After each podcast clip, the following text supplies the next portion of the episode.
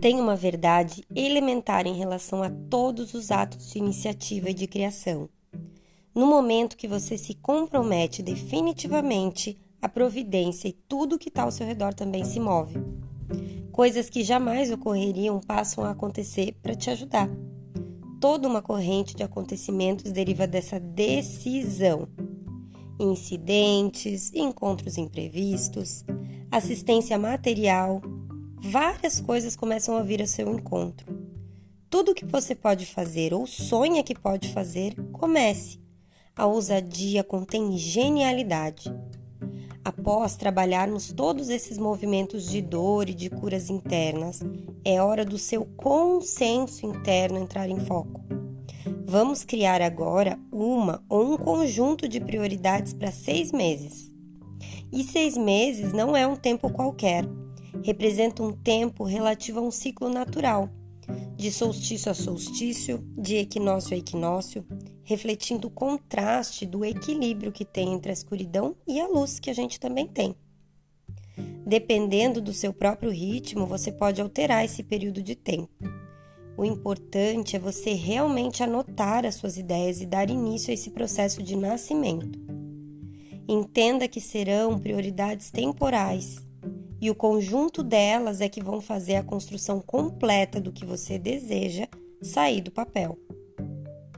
A roda da manifestação, essa que vamos trabalhar, tem o objetivo de processar esse desejo interior, alinhando as nossas intenções particulares, individuais, com a nossa integridade, com aquilo que realmente não nos fere, aquilo que nos faz bem, criando um modelo positivo de compartilhamento com o mundo que nos rodeia, com o contexto que temos da nossa vida. A casa de hoje é a casa de número um, a casa da ideia, do desejo inicial.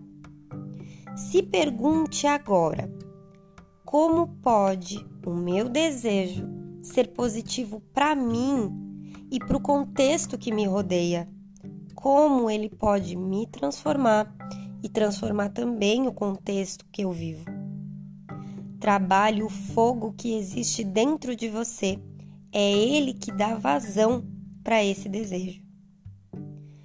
A sua capacidade de assimilar, de escolher, de direcionar a energia é o que vale nesse momento.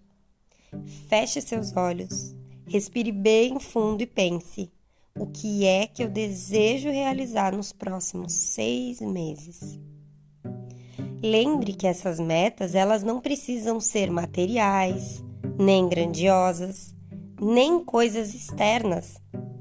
Elas podem ser movimentos internos pequenos, como desenvolver paciência, ser constante com seus projetos, dizer não a atribuições que não te fazem bem e que chegam a todo momento, Lembre-se que o grande objetivo é alcançado com esse conjunto de pequenos movimentos. O que importa aqui é você ter clareza disso e dar direção para sua energia. A nitidez desse foco, perceber ele, dar nome para ele, é o que buscamos desenvolver nessa carta. Assim como a capacidade de identificar nossos compromissos internos verdadeiros por um determinado período de tempo. Se a prioridade for realmente verdadeira e estiver dentro do seu coração, vai ter energia para ela. É na próxima casa que a gente vai checar se esse desejo é realmente verdadeiro, se ele realmente está no seu coração. E poderemos recalcular essa casa 1 se necessário. Bom trabalho e bom exercício!